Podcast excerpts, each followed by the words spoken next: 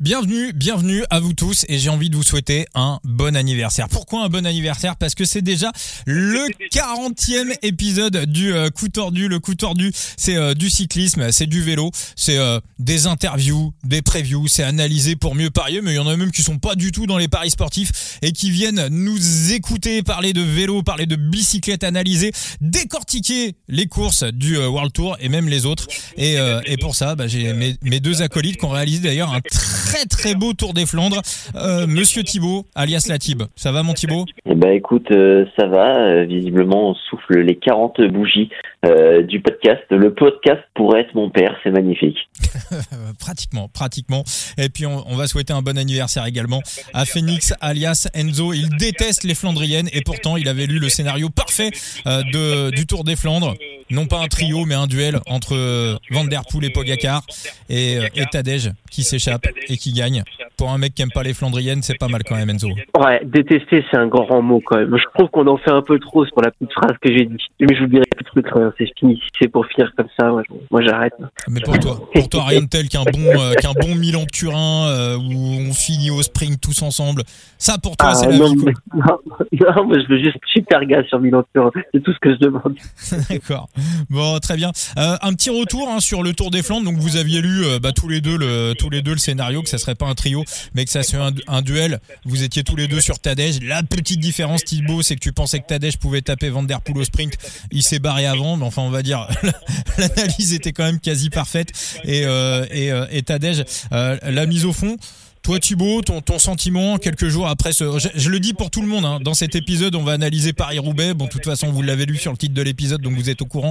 Pas besoin de vous le rappeler, mais juste avant d'attaquer l'enfer du Nord. Donc euh, Thibaut, euh, quelle est pour toi là où les leçons qu'on peut retenir de, de, ce Tour des Flandres? Euh, Que Tadej Pogacar peut gagner les cinq monuments et que c'est sans doute le coureur du peloton qui peut le faire euh, euh, en deuxième position. Je placerai peut-être un peu plus Mathieu Van Der Poel. Évidemment, euh, c'est facile vu qu'il en a déjà trois, mais mais mais Wood Van Aert techniquement devrait être ce coureur, mais ce n'est que techniquement puisque sur le papier, certes, Wood Van Aert est un coureur de Flandrienne, est un coureur qui aime ses pavés et c'est étonnamment qu'on ne l'a pas vu s'illustrer euh, et remporter une classique pavée, enfin une classique, un monument pavé. Donc euh, c'est un peu une, euh, une tâche sur son CV qu'on pourra peut-être lui reprocher en fin de carrière si jamais il n'en gagne pas un. Enzo, toi, voilà, j'ai un petit truc que tu retiens, l'image qui te restera de ce Tour des Flandres? Bah c'est c'est Pogacar qui attaque exactement là où il avait dit qu'il le ferait. il l'avait dit à demi mot. Il a dit que le l'endroit qui lui convient le mieux c'était le, vieux Quarmont. Euh, parce que euh, la, distance du mont fait qu'il peut le mieux exprimer ses, capacités. Et je pense que Van euh, en était conscient, il savait que c'est là que ça allait se passer, mais il a, juste rien pu faire. Et il n'était pas mauvais, Van Der Poel. Hein. Il s'est battu contre un mec qui, a donné sa vie, qui finit vraiment pas loin derrière. Donc c'est c'est pas une petite victoire. C'était pas Pogacar contre les autres. C'est que Van Der Poel derrière était, était, était loin d'être mauvais. Et euh, ça a donné, ça a donné un final, un final vraiment incroyable. Euh, donc euh, ouais, non, là, bah, on a, on a encore une fois vu le, le meilleur coureur au monde lever les bras sur la ligne. Et puis on a eu du spectacle quasiment du, euh, du, du coup d'envoi jusqu'à jusqu'à l'arrivée de la, de la course. Euh, voilà, ça a été du, grand spectacle. Hein. On, vit vraiment, faut en prendre conscience, et qu'on vit vraiment un âge d'or du, euh, du vélo. Et dans, dans, dans 15, 20, 30 ans, on se rappellera de, on se rappellera de cette époque comme voilà, comme vraiment une, une des, je pense peut-être la plus belle période de, de l'histoire du cyclisme. On va enchaîner avec ce qui nous attend ce ce dimanche, l'enfer du Nord. Paris-Roubaix. Et on va on va démarrer par euh, la traditionnelle euh, la traditionnelle preview on va dire le, traditionnel point euh, sur le parcours. Thibaut est-ce que ça a un petit peu bougé? Est-ce que ça a un petit peu évolué par rapport à l'année dernière? Ça bouge un peu sur les départs mais enfin après le circuit final reste le même. Les pavés, on les connaît, les secteurs, on les connaît et euh, ça ne bouge euh, quasiment pas. Enzo, toi, tu n'as rien noté de particulier? On n'a pas rajouté euh, un secteur au nom d'un Italien ces, ces, dernières semaines? Non, non, il y a, y a, juste un, un, secteur qui, qui revient après quelques années d'absence, mais relativement tôt dans la course. Pas, pas certain que ce soit le, le secteur de le un secteur le plus décisif. Bon, on va on va juste noter qu'on a cette année on a envoyé des chèvres un petit peu pour euh, pour retirer l'herbe sur euh, à certains endroits, à certains secteurs pavés. Ça reste anecdotique malgré tout. Euh, on va basculer sur le point météo. Thibaut, qu'est-ce que ça donne sur tes radars pour pour ce dimanche? Ouais, C'est un, un, pur vent de c'est un pur vent d'eau toute la journée. ouais, bah non, ça, ça, ça, va être relativement vent d'eau la, la, ouais, la plupart du temps. Après, à voir selon certains secteurs, parce que parfois on, on, repique un, peu, un peu vers l'ouest. Du coup, sur la gauche, ça pourrait donner un, un vent plus de côté à trois quarts d'eau, mais dans l'ensemble, on n'aura pas de vent défavorable sur la journée. Pas de pluie de prévu? Non. non. Par contre, il pleut demain et mhm. peut-être samedi. À voir. S'il pleut pas samedi, euh, on devrait avoir un pavé euh, relativement ok dimanche. S'il pleut demain et samedi, ça pourrait être encore humide dimanche. Ah, moi, je pense qu'on va avoir quelques secteurs humides. Thibaut euh, non, moi je pense que ça, ça a quand même le temps de, de, sécher, mais il peut y avoir un peu de boue qui se colle dans le pavé, entre le pavé. Sera un petit peu gras, on va dire, pour euh, pour ce Paris Roubaix. Mais en, logique, ça devrait être, ça devrait se dérouler dans des conditions euh, relativement euh, calmes. On va bah, tout de suite passer à, la course, à ce qui nous attend au scénario. Alors quand même à noter, c'est que c'est que Paris Roubaix, c'est quasiment la, seule classique World Tour où chaque année on voit des mecs de l'échappée matinale réussir à faire des, des top 10 quasiment des podiums. On se rappelle que Nils Polit avait fini deuxième derrière, euh, derrière Peter Sagan en prenant l'échappée matinale. Euh, Sullivan Dillier, qu'on a quasiment jamais revu euh, à un tel niveau, avait fait pareil. Deuxième, c'était derrière qui d'ailleurs? C'était derrière Philippe Gilbert, il me semble. Si je dis pas de C'était derrière Sagan, Et, Nils Polit, quand il fait deuxième, c'était derrière qui? Gilbert. C'était contre Gilbert. Voilà, voilà. Gilbert, Sagan. Ouais. Donc euh, donc euh, on, a euh, des, vraies possibilités. L'année dernière, alors il y a un mec, je, recherchais son nom, il a complètement disparu depuis. C'était Tom de, Vrint. Il a basculé d'ailleurs à la Q36.5. Il finit quatrième. On l'a pratiquement pas revu euh, derrière. Euh, Laurent Pichon fait huitième, Adrien Petit fait 6. Bon, Adrien Petit, c'est un spécialiste des, pavés, c'est moins surprenant, mais, mais, chaque année, on retrouve des, des mecs, euh, Florian Vermersch, qu'on connaissait peu, qui fait, qui fait deuxième en 2021, depuis c'est depuis s'est révélé. Donc donc c'est un peu la c'est un peu la course, j'ai envie de dire, un peu la, la course des surprises. On peut voir des mecs un peu un petit peu arriver de nulle part. Alors moi, la, la première question que j'ai envie de vous poser, c'est intéressant aussi pour ceux qui sont sur Side Limit, parce que quand on joue sur euh, Side Limit, quand on choisit son électron libre dans son équipe, euh, bah, l'électron libre, le but c'est de trouver le mec qui va prendre l'échappée matinale. Ça, ça vous rapporte un maximum de points et ça vous amène quasiment euh, bah, aux portes des gains. Et ça vous, si vous trouvez le mec qui a l'échappée matinale, c'est quasiment du cash qui arrive dans votre porte-monnaie sur sur Side Limit. alors Thibaut, toi déjà, est-ce que voilà, il y a des noms comme ça que tu as, as, coché et qui pourraient aller choper l'échappée matinale et qui pourraient aller très très loin dans la course? euh, allez, je vais en tenter un. Euh, on les a vus assez offensifs avec oh, hier euh, Lascano, euh, mais cette fois, je me dirigerai peut-être vers un Johan Jacobs. Pas mal. Pas mal, pas mal. Johan Jacob pour l'échappée matinale. Toi, Enzo, est-ce qu'il y a un ou deux noms comme ça qui, qui, qui te plaisent? Moi, je sais pas trop. là, la question que je me pose, euh, c'est est-ce que la Jumbo tentera de mettre quelqu'un dans l'échappée matinale? Tout de suite et si oui, qui? Ah, On sait déjà qu'un Van ou un Van Barle, ça n'a pas de, voire même un apport, ça n'a pas le droit de partir. Euh, mais est-ce qu'ils essaieraient pas de, jouer vraiment sur euh, sur tous les plans possibles de la course? Euh, J'ai pas de nom particulier en tête, mais moi c'était une des questions que je me posais aujourd'hui justement puisque tu ouvres le dossier, Enzo, ben on va basculer directement dans le vif du sujet sur euh, sur la jumbo. On va faire le petit point médical. Thibaut, je crois que ça va du côté de la jumbo, ça va pas très très fort. Alors, certains te diront bluff, euh, certains te diront pas bluff. Euh, je suis du camp pas bluff. Euh, Wood Van Aert aujourd'hui a roulé avec ses coéquipiers. Euh, on le sait, il a chuté lors du Tour des Flandres et il disait qu'il avait mal aux côtes et mal aux genoux. Donc d'ici dimanche, il y a le temps de voir venir mais on le sait, ça va être handicapant. Alors certes, le Tour des Flandres, forcément, euh, c'est pas les mêmes pavés euh, que sur Paris-Roubaix, puisqu'il n'y a pas de nom, euh, mais le pavé est beaucoup plus dégueulasse à Roubaix. Et quand tu as mal aux genoux et mal aux côtes, euh, c'est beaucoup plus handicapant. après, Wood van Aert l'avait aussi dit en interview sur le Tour des Flandres, si jamais il ne se sent pas bien sur un monument, certes, l'équipe joue pour lui, mais l'important, c'est que l'équipe remporte les monuments les classiques. Donc il n'hésitera pas, euh, si jamais il ne s'en sent pas bien, à rouler pour un coéquipier. Et euh, moi, je vais partir sur ce scénario-là d'un Wood Van Aert diminué, d'un Wood Van Aert qui ne se sent pas à 100%, qui ne se sent pas capable de gagner, euh, mais qui se sacrifiera pour le collectif. Enzo, on a noté aussi des petits soucis aujourd'hui du côté de chez Nathan Vandoy donc.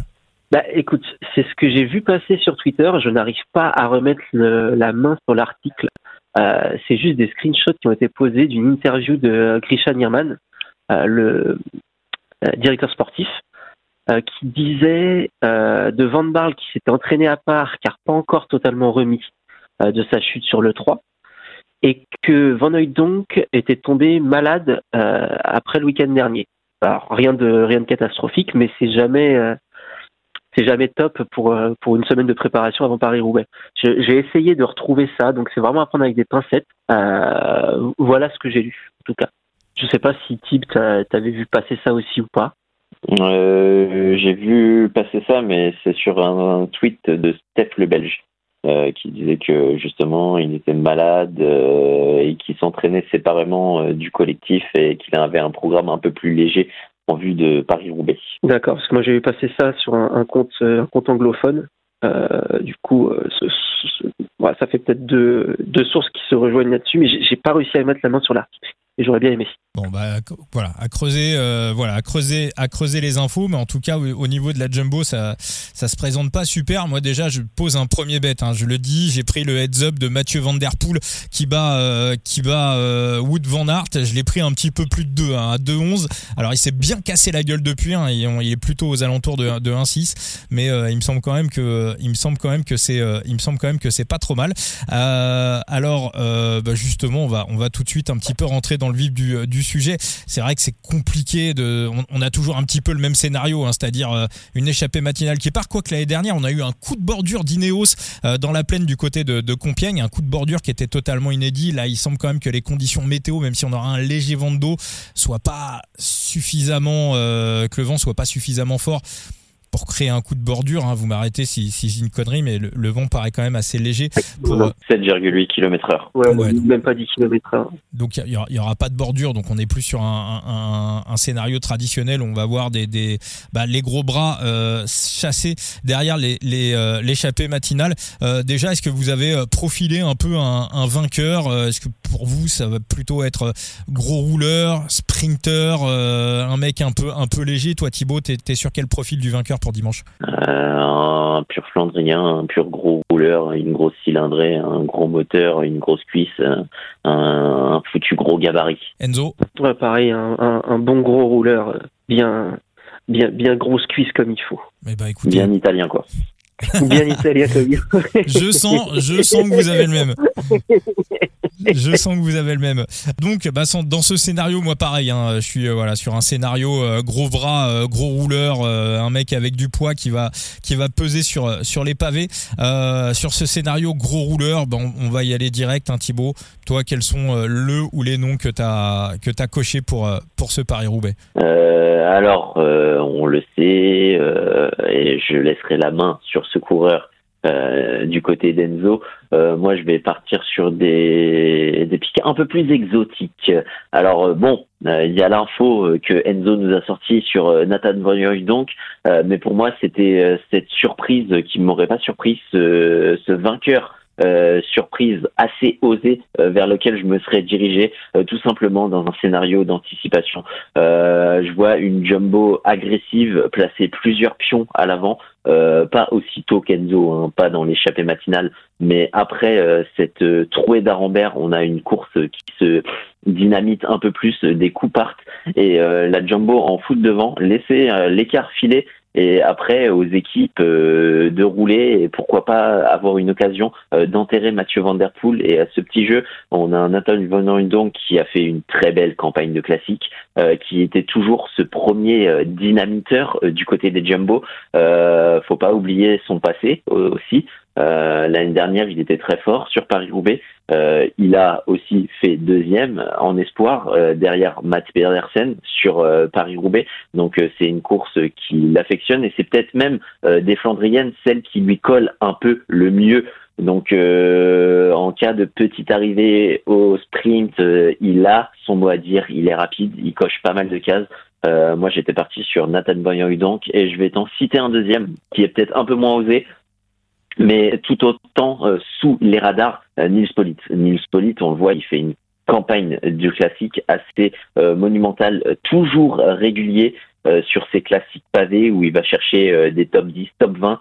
Euh, c'est un gros rouleur, c'est un gros gabarit, il est en forme et lui aussi, il a cet avantage un peu euh, comme Nathan Van donc et encore plus euh, Paris-Roubaix, c'est très clairement la Flandrienne qui lui colle absolument le mieux à la peau et c'est peut-être même celle qui, au-delà du aller le mieux, euh, bah, les autres lui vont beaucoup moins bien, mais il s'illustre bien. Donc Paris-Roubaix sur ce type euh, d'effort qui lui correspondent euh, à son gabarit et sur la forme qu'il a, moi, j'ai aucune hésitation. Euh, Nils c'est un coureur offensif qui saura anticiper et peut-être justement profiter euh, de ce marquage à l'arrière où euh, on va aller s'enterrer du côté des favoris. Moi, je vais aussi aller dans ton sur sur Nils Politz. Ce qui est intéressant aussi, c'est que sur ce qu'on a vu sur certaines courses, c'est qu'il était fort. Il était très très fort. Parfois, il envoyait ses cartouches au mauvais moment.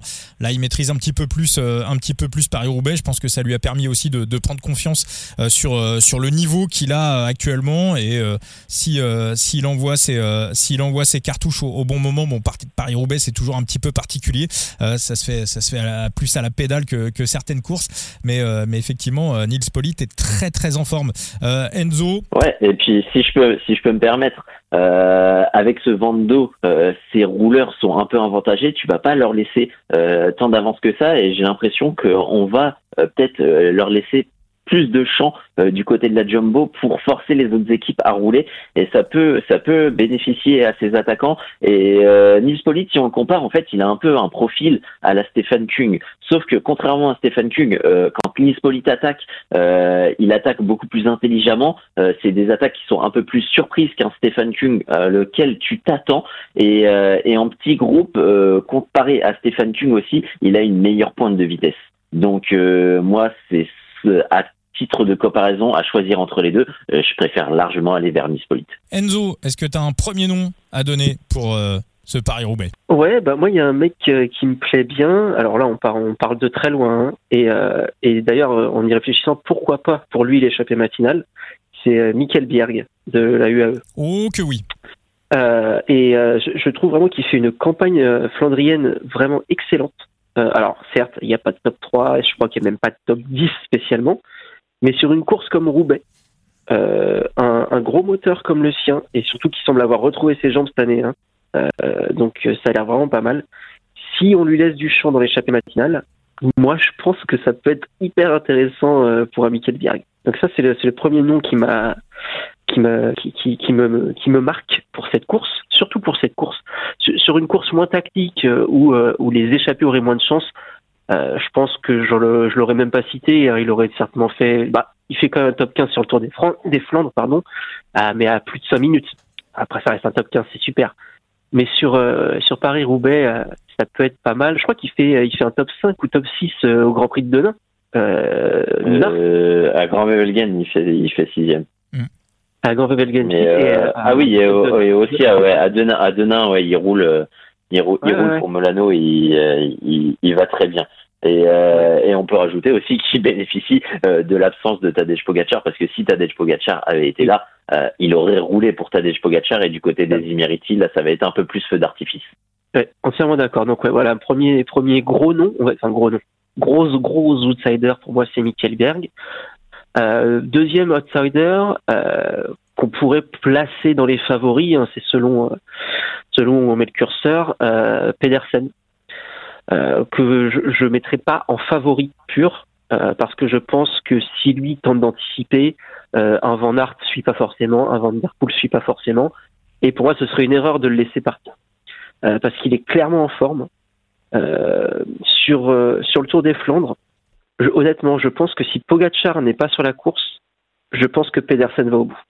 Je pense vraiment qu'il pourrait remporter sur des Flandres si Pogacar n'est pas là. Pogacar a complètement conditionné le, les, les 50, 40, 50 derniers kilomètres.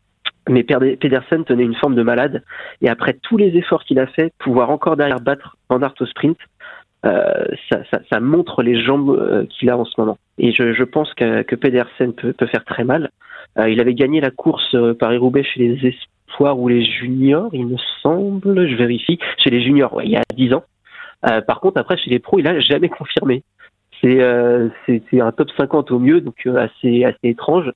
Mais sur euh, les jambes qu'il a en ce moment, je serais vraiment pas étonné de le voir de le voir lui anticiper. Alors peut-être pas l'échapper du matin, hein, mais mais aux alentours de la trouée d'Arambert ou un peu après, une fois que la, la, poussière retombe, que les favoris se sont déjà un peu retrouvés entre eux et qu'un petit groupe peut repartir, euh, je vois bien faire partie de, de, ce petit groupe qui essaierait de s'extraire d'un groupe de plus gros favoris. Eh ben écoute très très bien Enzo. Bon, on s'est pas parlé avant, mais on a exactement les mêmes. Hein. Michael Biag et Mats Pedersen. Moi, je vais pas en rajouter beaucoup plus sur ce podcast parce ah bah, que désolé. Parce que, parce que t'as tout dit, non Michael Bierg, il fait un travail pour euh, Tadej là ces, ces derniers jours, ces dernières semaines dans les classiques euh, monumentales. Alors bien évidemment, bah, comme le disait Thibaut, euh, dès qu'il va avoir un petit peu les, dès qu'il va avoir un petit peu les mains libres, bah on va, je pense qu'il va avoir, il va avoir sa carte. Hein. Vu, vu, la forme qu'il a, forcément ça peut être, ça peut être la grosse surprise. toi Thibaut, est-ce que t'as encore un nom ou deux comme ça qui te, qui te, qui te passe par la tête et qui te, et que sur lesquels tu vas aller euh, Sur lesquels je vais aller, euh, bah, dans le jeu euh, d'équipe au niveau des, des jumbo, un, un, Laporte, un Laporte, ça me plaît bien. On a vu, il se comportait déjà bien chez la Cofidis du côté des pavés de Roubaix. L'année dernière, il manque de chance en pétant sa roue, mais mais là, le niveau de forme est là. Et euh, mine de rien, ça peut aussi être euh, parmi ses coéquipiers qui bénéficient euh, bah, du jeu d'équipe dans un scénario d'anticipation. Et puis là, pour le coup, bah, il y a la présence de Van Barle qui libère un peu plus le statut de, Christophe Laporte au sein de l'équipe et qui lui offre un peu plus de fenêtres de tir du côté du côté de l'aide au niveau de Wood Van Aert et, et des, des soldats que tu gardes auprès auprès du Belge. Donc euh, moi, un, la porte, ça me plaît, ça me plaît bien. On va enchaîner sur euh, votre bête PLT, celui que vous avez pris depuis un petit moment. Puis d'ailleurs, vous allez donner la cote à laquelle vous l'avez pris. Enzo, toi, c'est pris depuis quand, Pipo? Depuis Noël? Euh, Oui, aux alentours de Noël, je crois. J'ai dû prendre à 25, un truc comme ça. Je pense que Thibault a, dû l'avoir plus haut avant. Je pense. Parce que je, l'ai pris à non, non, non, je l'ai, je l'avais, je l'avais eu, je l'avais eu aussi à 25 et un peu plus bas en combi avec Tadej sur euh, sur MSR à, à 20. Euh, après, il a chuté euh, de côte. Il a, chuté aussi sur les Flandriennes. Mhm. Mais, euh, mais oui, Pipogana, je vais laisser Phoenix nous expliquer, Enzo, tous les arguments qu'il y a autour de Pipogana. Et il y en a de nombreux. Ouais, ouais, ouais. Bah, c'est par où commencer? non, Ghana, déjà, on le sait, depuis l'année dernière, il avait annoncé vouloir un petit peu se transformer euh, et ne pas être cantonné aux gros rouleurs, euh, aux gars qui surperforment sur les contre-la-montre. Alors l'année dernière, son année de transition était vraiment pas incroyable. Euh, il, a loupé pas mal de ses, de ses objectifs mais je pense aussi que psychologiquement c'était le, record de l'heure qui qui l'a pas mal plombé euh, physiquement et psychologiquement hein, parce que se préparer pour un record de l'heure sur piste forcément ça a un impact sur ta préparation sur route ça qui est passé. On voit son début de saison 2023. J'ai pas souvenir d'avoir vu un Ghana aussi fort. Même le Ghana version 2020-2021, je pense qu'il n'était pas à ce niveau-là. Euh, là, on est sur un sur un Filippo concentré qui a ses objectifs clairs. Euh, le premier, c'était Milan-San Remo. Il l'avait annoncé euh, dans une interview à la Gazette en décembre que ses deux gros premiers objectifs seraient Milan-San Remo et Paris-Roubaix, mais surtout Paris-Roubaix. En gros, s'il pouvait faire quelque chose sur Milan-San Remo, ce serait bien, mais c'était pas non plus là où il pensait être le plus en forme. Quand on voit ce qu'il a été capable de sortir sur Milan-San Remo, et qu'on se dit qu'il s'est préparé pour avoir son pic de forme sur Paris-Roubaix, j'ose à peine imaginer la puissance qu'il va déployer sur les pavés. Euh, il est en reconnaissance depuis euh, la semaine dernière. Il a fait les 160 derniers kilomètres de course avec euh, notamment Josh Tarling, qui à la base était réserviste et qui finalement va, va découvrir son premier Paris-Roubaix à, à, à peine plus de 20 ans. Et, et de ce que j'ai cru comprendre, il s'était plutôt bien démerdé avec Pipo lors de la reconnaissance. Donc ça peut être hyper intéressant à suivre aussi le, le, le, petit Joshua. Sinon, quoi dire d'autre Ouais, gros objectif de Ghana, une, une, préparation vraiment de, de printanière axée sur cet objectif. Et Ghana, un Ghana en forme quand il a un objectif, euh, à part en 2022, je l'ai jamais vu se louper. Que ce soit sur piste ou sur route, à part 2022, Ghana ne, ne loupe jamais son, son pic de forme. Et c'est Dario Cioni qui le disait dans une interview à, à Tutobici, je crois que j'ai lu il y a deux trois jours, euh, qui expliquait en fait que Ghana euh, est capable de, de gérer un pic de forme sur une journée euh, grâce notamment à son à, ses talents de pistard, euh, parce que les, les, les, courses sur piste passent c'est sur une journée hein, en général, c'est sur une course assez courte, et donc il faut pas pouvoir arriver à 100% tel jour. C'est pas comme un Pogachar ou un Vingegaard qui va devoir lisser son effort sur trois semaines pour gagner un Tour de France. On n'est pas du tout sur la même préparation euh, physique et mentale probablement. Euh, et donc c'est en ça que que, que expliquait que, que Ghana avait un avantage que psychologique et physique sur d'autres, sur le fait de pouvoir axer sa préparation sur une course d'un jour. Euh, quoi d'autre dire euh, Oui, qu'il a remporté euh, déjà la, couche, la course chez les espoirs. Alors certes, c'est 110 km, mais on sait que, que Ghana, c'est pas trop un problème la distance. et ensuite, s'il faut finir de se convaincre, on peut regarder sa course l'année dernière sur Paris-Roubaix. Ah, si on regarde juste le résultat, voilà, si on regarde juste le résultat, on se dit ouais. Mais si on regarde vraiment la course, euh, c'est deux, à, chaque fois, il crève deux fois. Et euh, même si c'est Ineos qui mène le peloton à ce moment-là, on l'attend pas. Et il explose le pavé. Il remonte tous les morts et les blessés pour recoller au groupe deux fois. On arrive dans la trouée d'Arambert. Il fait exploser le peloton. Il n'y a que Kung qui est capable de suivre. Il sort de la trouée d'Arambert en ayant creusé un trou d'une bonne dizaine de secondes. si je dis pas de bêtises. Et, derrière, c'est éparpillé comme, comme, on, on voit tout le temps. Quoi. Et il n'y avait que lui et Kung. Donc, oui, Ghana est tout à fait capable de rouler sur les pavés. Ghana est tout à fait capable d'encaisser 250 km. Donc oui, Ghana est tout à fait capable de remporter Paris-Roubaix 2023. Oui, Enzo vient d'être embauché par Ineos comme euh, conseiller en communication de Pipo Ghana, comme attaché de presse, voilà, c'est le terme que je cherchais, le nouvel attaché de presse de Filippo Ghana, vous l'avez, c'est Enzo. Euh, Thibaut, un petit truc à rajouter sur Pipo non, bah oui, l'année dernière, on le rappelle aussi, il a, il fait partie euh, des coureurs Ineos qui avaient piégé Mathieu Van Der Poel et euh, Wood Van Aert en initiant la bordure. Donc déjà dès le début d'étape, il avait été mis à contribution et à l'arrivée, il va chercher une 35e place. Mais quand tu regardes le groupe auquel il arrive, euh, bah, c'est le peloton qui est un peu derrière ces leaders qui sont un peu bah, euh, qui arrive au compte-goutte. Donc euh, le résultat est plus qu'honorable. Maintenant, euh, quoi rajouter de plus, hormis que Pipo Gana est un coureur qui marque l'histoire, est un coureur historique, qui ne se loupe très rarement quand il a un objectif et Paris-Roubaix est son gros objectif de ce début de saison, voire même de sa saison. Mais la saison est encore longue, donc il peut s'en fixer d'autres. Et, et comme c'est un coureur historique, il pourrait être ce premier coureur à s'imposer chez les espoirs, puis convertir chez les professionnels. Euh, jamais ça a été fait et ça pourrait être le premier coureur à le faire et à rentrer dans cette histoire assez prestigieuse euh, du, du côté de l'enfer du Nord. Eh ben, très très bien. Bah écoutez, on, suivra tout ça dimanche. Donc on va faire un petit euh, résumé de vos un petit pronos. Donc toi Thibaut, ça sera?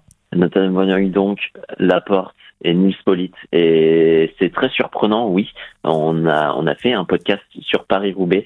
Euh, on le disait, euh, les autres euh, monuments, c'était limite des matchs à 2-3.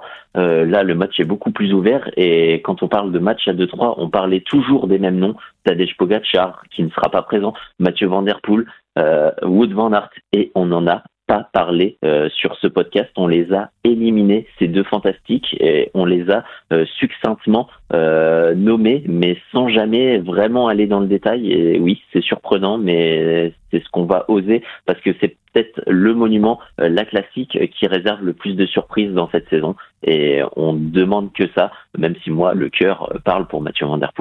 C'est vrai que euh, Paris-Roubaix, il y a tellement d'impondérables au niveau des chutes, au niveau des crevaisons, euh, que, que c'est un peu gumble et c'est typiquement la course où faut aller chercher, euh, faut aller chercher des grosses cotes. Hein. Paris-Roubaix, c'est rarement le favori qui qui gagne. Sonny Colbrelli, quand il gagne il y a deux ans, il était il était à 40. Dylan Van Barle, je me rappelle plus de la cote, mais ça, ça devait être autour de 16. Enfin, c'est c'est non, Van Barle, c'était plus élevé. C'était combien? Je crois que c'était à 60 ans. Ou 60. Donc c'est typiquement c'est typiquement la, la classique la plus gumble et euh, bien évidemment, faut je le redis encore une fois, jouer avec excès comporte des risques. Faut jouer en, management de bankroll. Donc quand on y va euh, de, cette manière-là, on y va avec euh, la pièce, hein, on n'y va pas avec le billet. Mais c'est typiquement la, classique où voilà, rarement on a les trois favoris qui, font le podium. Ça n'arrive quasiment jamais.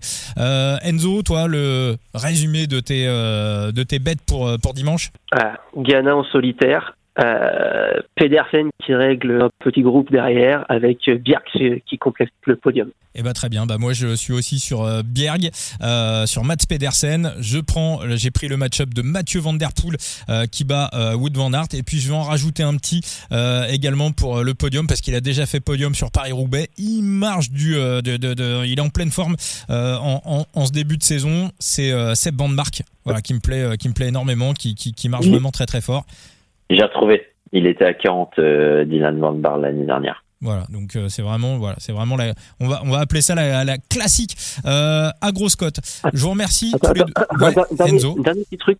Euh, on, a certes très peu cité Van Aert et Van Der Poel, mais on n'a absolument pas cité Matej Mohoric. Ah. On n'a même pas, même pas un mot sur lui. Est-ce que on le classe dans la catégorie des deux autres qui sera piégé? Ou euh, parce qu'un Mohoric bah, quid, de, quid de sa chute quid de sa chute c'est ça. il s'est bien il s'est bien croûté quand même autour des Flandres donc moi pour moi ça le sort. Il, il, est déjà un petit cran en dessous de ce qu'il était avant. J'ai envie de dire dans, le même registre je regrette un peu que IF n'ait pas euh, aligné Nelson Paoles qui avait fait euh, quatrième de l'étape des pavés sur le dernier Tour de France qui découvrait le Tour des Flandres et qui finit cinquième complètement hallucinant. Et on parle très très peu de Nelson Paoles mais il est pas très très loin des tout meilleurs et il est vraiment en train d'exploser euh, cette saison. Et j'ai envie de te dire sur les caractéristiques euh, de Mohoric, bah là pour l'instant, Mohoric et Nelson Poales, mais en mieux que Mohoric. C'est-à-dire ça descend bien, c'est fort sur le long, ça va vite au sprint. Euh, c'est exactement le même type de coureur. Je trouve. Non, ce qui est surtout inquiétant, c'est qu'on n'a toujours pas mentionné de Quick Step. c'est vrai qu'ils existent. Est-ce que, est-ce que, voilà, bah, un quick step qui, ressortirait de votre côté? C'est Neige bon, Non. Non? J'ai envie de dire Lampard parce que c'est sa course, il l'affectionne particulièrement et chaque année il trouve le moyen euh, même s'il te sort des, une, une campagne de classique euh, très moyenne, il trouve le moyen de, de, faire de grandes choses sur Paris-Roubaix.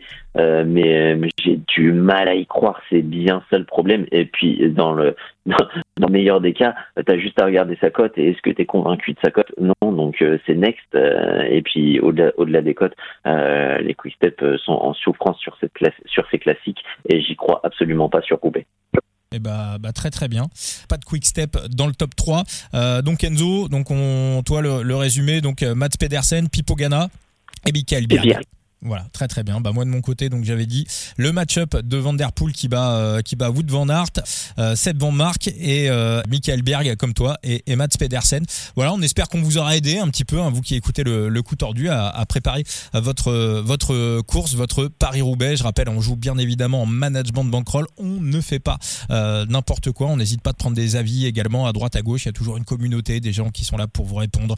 Euh, Thibaut que vous retrouvez sur son compte Twitter, Phoenix aussi. Big Gear, euh, son site internet et puis son compte Twitter, Analyste Phoenix et puis le coup tordu également, la page Facebook où on accueille absolument tout le monde. C'est totalement gratuit et euh, voilà, toujours un plaisir euh, d'échanger avec vous. Merci Enzo, merci Thibaut pour ce Paris-Roubaix. Merci. Eh ben, merci à toi.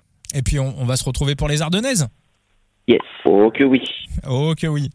À plus les gars. Ciao ciao. Salut tout le monde. Ciao ciao.